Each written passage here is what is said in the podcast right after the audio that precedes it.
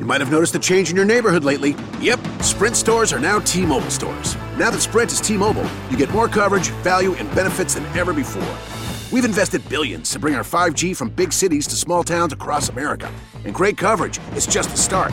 From high speed mobile hotspot data to weekly deals and giveaways, our customers get tons of great benefits. Head to your new T Mobile store to learn more. Qualifying service and capable device required. Coverage not available in some areas. Some uses may require certain plan or features. Ctmobile.com.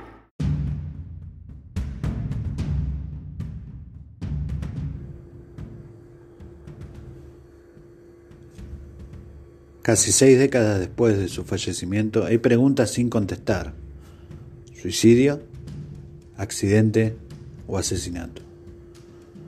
Oficialmente murió por sobredosis de barbitúricos el 5 de agosto de 1962. Sin saber que con el paso del tiempo se convertiría en uno de los mitos del siglo XX, estamos hablando de Marilyn Monroe. Si ya en aquellos primeros años de los 60 la fama de la actriz era mayúscula, la trágica y misteriosa muerte acontecida aquella noche de verano multiplicó exponencialmente su leyenda. Pero, ¿qué ocurrió aquella fatídica noche en la que falleció la actriz y nació el mito? Marilyn Monroe había estado ensayando durante dos días para el instante en que cantaría el feliz cumpleaños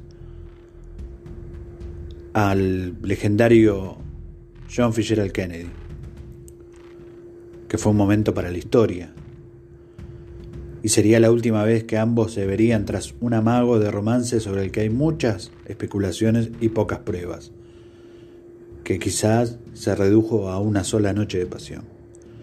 El 17 de mayo de 1962, dos días antes de ese evento ante 15.000 personas en el Madison Square Garden, y ante 40 millones de estadounidenses al otro lado de sus pantallas, la protagonista de Con faldas y a lo loco había dejado el set de Something Got to Give, la que sería su última película y que quedó inacabada. Monroe regresó después al rodaje para ser despedida justo después de su cumpleaños número 36, por las repetidas ausencias. Fox Intentó volver a contratarla después de que su compañero de rodaje, Dean Martin, amenazara con renunciar. Pero la grabación nunca se reanudó. El 5 de agosto de ese mismo año sería encontrada muerta en su casa de Brentwood con una sobredosis de barbitúricos que fueron recetados por el doctor Ralph Grinson, su psiquiatra. El forense del condado dictaminó un probable suicidio. Pero, ¿qué incógnitas rodean esa fatídica noche? Las teorías de la conspiración no han cesado en las décadas que siguieron a la muerte de la actriz. Si fue asesinada, ¿por quién? ¿Los Kennedy? ¿La mafia? ¿El FBI? ¿Quién ganaba más con la desaparición de la actriz? Cuando la policía llegó de madrugada a casa del intérprete, los testimonios de los testigos los médicos y el ama de llaves, no cuadraba.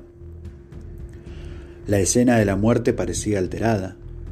Las sábanas estaban cambiadas y limpias, y el cuerpo había sido movido. Además, no había ningún vaso ni agua para tragar las pastillas. Las discrepancias a la hora de señalar la hora exacta de la muerte también fueron notables. ¿Fue un accidente? La actriz era mucho más lista de lo que la gente solía pensar. En su biblioteca personal solía leer a Lorca y Alberti, por ejemplo, así que parece muy dudoso que no supiera cuántas pastillas eran demasiadas pastillas. ¿Un suicidio? Cuando salieron a la luz las entrevistas grabadas con su psiquiatra poco antes de su muerte, se la veía optimista y con ganas de volver pronto a hacer películas. Pero esas cintas, desgraciadamente, desaparecieron. Tras la tesis del posible asesinato, estarían las supuestas visitas que habría recibido la actriz esa última noche. La visitó Robert Kennedy. Su ama de llaves aseguraba que sí. ¿Un jefe mavioso? ¿El Rat Pack de Frank Sinatra? Hay suposiciones para todos los gustos, pero difícilmente demostrables a estas alturas. Otra teoría apunta que Marilyn falleció bastante horas antes de que se diera aviso a las autoridades y que su habitación había sido manipulada y organizada convenientemente antes de la llamada telefónica para evitar responsabilidades penales a sus médicos, que podrían haberle recetado un enema anestésico que habría resultado fatal. Más allá de la especulación, lo que sí sabemos, que tres días después de su enigmático perdón, fallecimiento, Joe DiMaggio, su segundo esposo y legendario jugador de béisbol, celebró el funeral en privado. Sus restos reposan en el cementerio Westwood Village Memorial de Los Ángeles. La verdadera razón de la muerte de Marilyn Monroe se fue con ella. No podemos saber aún qué es lo que sucedió esa noche, esa fatídica noche, donde casi seis décadas después el mito sigue vivo.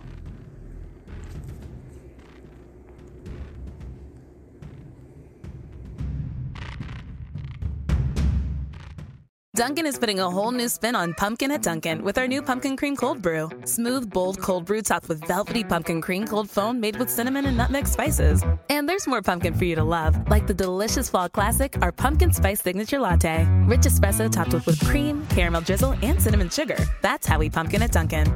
Sip into the fall season with the $3 medium pumpkin cream cold brew or pumpkin spice signature latte. America runs on Dunkin'. Participation may vary. Limited time offer. Exclusion apply. Valid on pumpkin spice signature latte only in all cold foam cold brew. You might have noticed a change in your neighborhood lately. Yep, Sprint stores are now T-Mobile stores. Now that Sprint is T-Mobile, you get more coverage, value, and benefits than ever before. We've invested billions to bring our 5G from big cities to small towns across America. And great coverage is just the start. From high-speed mobile hotspot data to weekly deals and giveaways, our customers get tons of great benefits. Head to your new T-Mobile store to learn more. Qualifying service and capable device required. Coverage not available in some areas. Some uses may require certain plan or features. Ctmobile.com.